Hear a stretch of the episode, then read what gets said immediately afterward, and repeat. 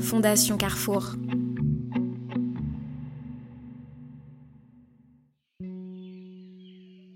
Benjamin, l'instituteur de Pantin, et ses élèves copains avec les vers de terre du jardin. Stéphanie, l'ancienne styliste devenue cuisinière qui distribue des petits plats chauds aux habitants isolés du quartier des Marolles à Bruxelles. Sylvie, qui veut que les enfants protégés par son association mettent les mains dans la terre et à la pâte pour retrouver leur équilibre. Quand je partais à leur rencontre aux quatre coins de la France et en Belgique, un ami m'a dit Quelle chance tu as d'aller voir ce que font ces gens.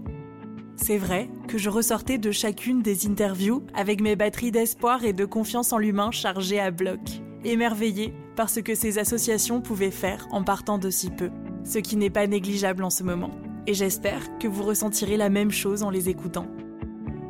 De la terre des jardins partagés à de belles assiettes colorées, dans ce podcast en 8 épisodes, je vous emmène avec moi rencontrer ces personnes engagées pour les autres et des associations soutenues par la Fondation Carrefour.